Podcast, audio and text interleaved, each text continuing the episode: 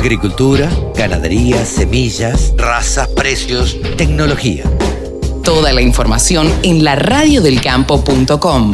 Javier Lauría, saben ustedes que es el periodista dedicado en la Argentina a entender, explicar y dar las noticias de ovinos. Eh, está, por supuesto, casi, todo, casi todos los sábados, todos los sábados con nosotros y siempre tiene alguna novedad. Hola Javi, ¿cómo estás? Carlito, qué placer saludarte, qué gusto, ¿cómo andás? Igualmente, muy bien, por suerte, trabajando, trabajando y trabajando, que es lo que uno, lo único que uno sabe hacer. Eh, pero el tema que nos ocupa eh, son los ovinos y vos, a, lo que estás ocupado en estos días, es a las charlas que va a dar Modo Ovis y que la verdad que han despertado una expectativa eh, pocas veces vista.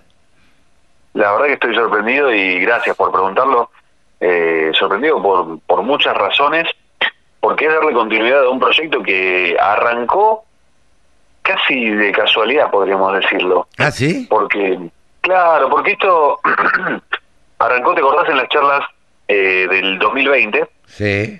Comenzó la pandemia y, bueno, todos nos tuvimos que quedar encerrados y, y me planteé en un momento, dije, ¿y ahora cómo hago las entrevistas para televisión? sí, sí. Uno tuvo que cambiar toda la... Porque yo, en, mi, en nuestro caso, digamos, es una radio, teléfono mediante, más o menos la, nos arreglábamos. Ahora, en tu caso, televisión, este para Canal Rural, eh, para Guarino Producciones, y digo, había que inventar una manera de hacerlas. Totalmente. La televisión es imagen, la radio es imaginación, la, la, televisión es imagen, tenés que poner imágenes. Claro, claro. Y la gran pregunta era, ¿cómo haces? Porque antes viajabas, eh, físicamente. y ahí tuvimos que tuvimos que cambiar y se me ocurrió un día, digo, voy a hacer una entrevista por Instagram. Claro. A ver cómo sale. Un vivo de Instagram. Entrevisté a uno. Claro, un vivo de Instagram. Entrevisté a uno. Y la gente se enganchó y me empezaron a seguir. Y digo, entrevisto a otro. Y empecé a preparar los martes, primero los lunes y jueves. Después me di cuenta que los lunes llegaba como muy o sea, llegaba con lo justo, entonces empecé a hacerlo martes y jueves. Y después de 70 entrevistas, eh, dije, esto hay que darle continuidad. La gente por algo se suma, porque quiere aprender, quiere sumar conocimientos. Sí, quiere aprender, quiere informarse, quiere estar al día, quiere saber cuáles son las únicas, las últimas novedades en genética, quiere, en fin, eh, quiere saber de todo la gente hoy en día y lo tiene a la mano.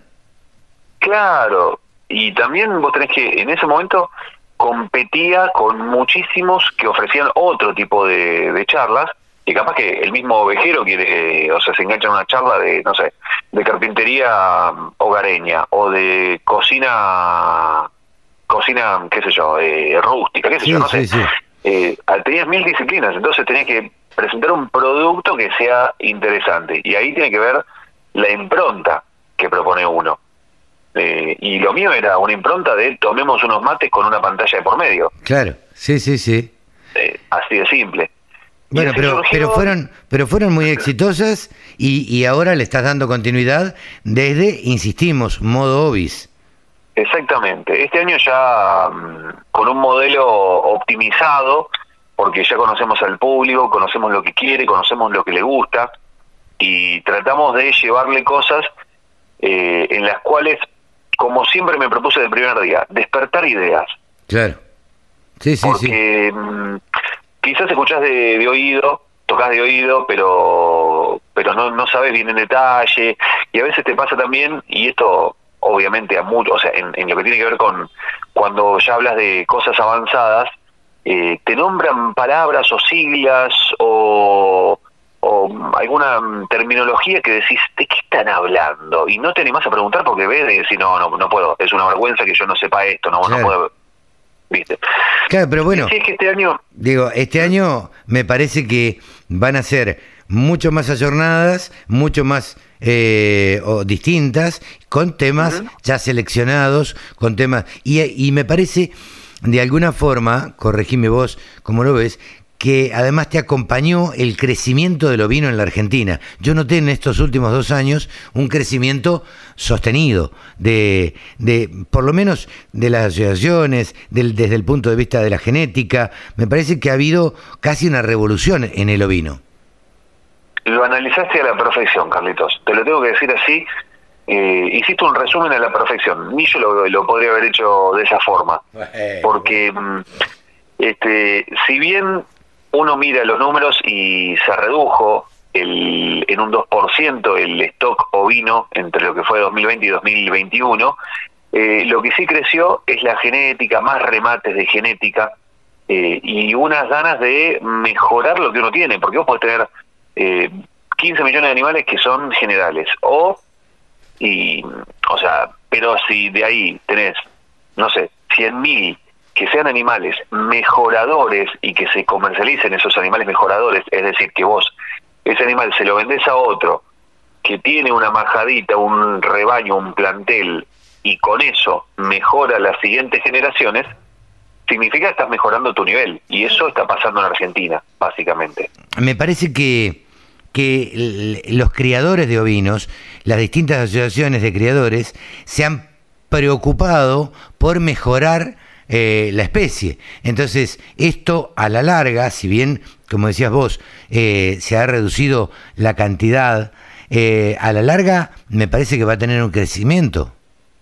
Sí, totalmente, totalmente. Eso es basado en, algo básico. O sea, insisto con lo que con, con lo que dije antes, seguís analizando con mucha claridad la situación. Basado en que vos tenés animales mejor alimentados, más prolíficos, que en lugar de, darte un cordero quizás ya te empiezan a dar dos, tenés una, lo que se llama, para el que no conoce, la señalada, la famosa señalada es a los tres meses cuando se desteta el animal, se lo cuenta como parte del plantel o no, eh, o a partir de las apariciones, a partir de, de los servicios, y decir que tenés, en lugar de un cordero por oveja, pasás a tener 1,1 cordero por oveja, es decir, por cada 10 ovejas, 11 corderos, significa que aumentaste un 10%. No, y eso, sin duda. Basado, ¿viste? Eso basado en alimentación, en genética, en implementación de tecnologías para mejorar.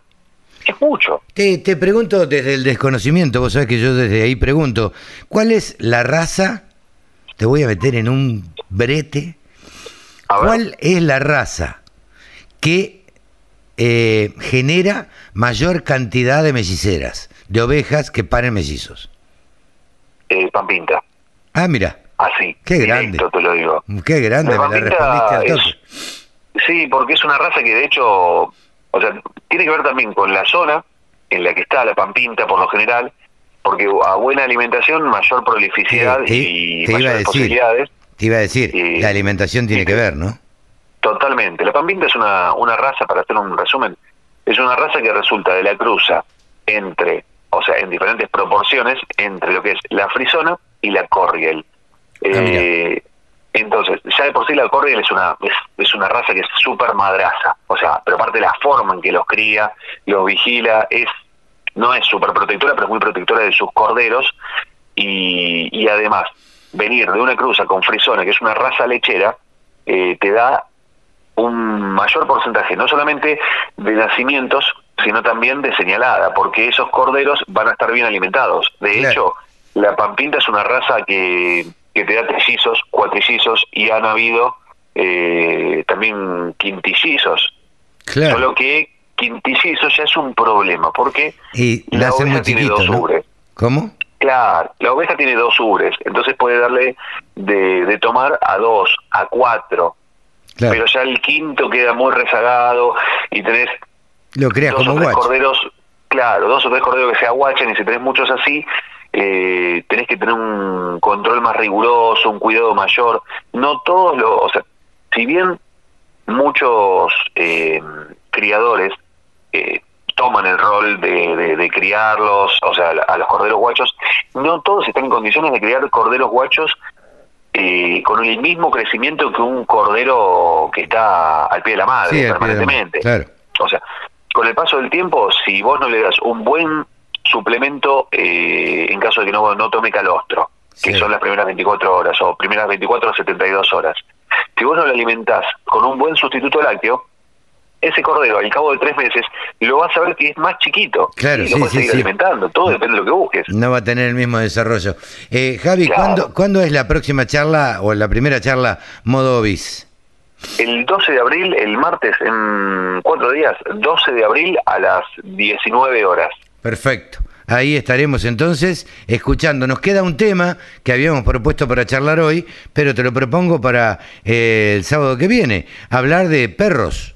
¿Te parece? Sí, sí, perros arrieros. El título es Competencia de perros pastores, para decirlo así. Mira vos, ¿hay competencias también?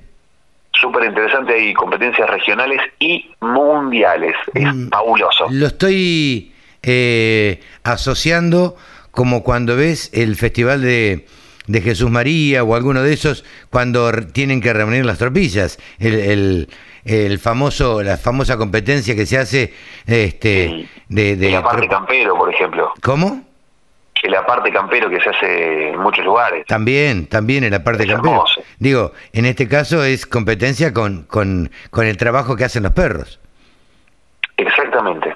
Eh, ¿Te parece que lo charlemos el sábado que viene? Dejemos ese tema para la semana próxima. Dale. Y el 12 nos encontramos en modo Obis en Instagram, ¿te parece?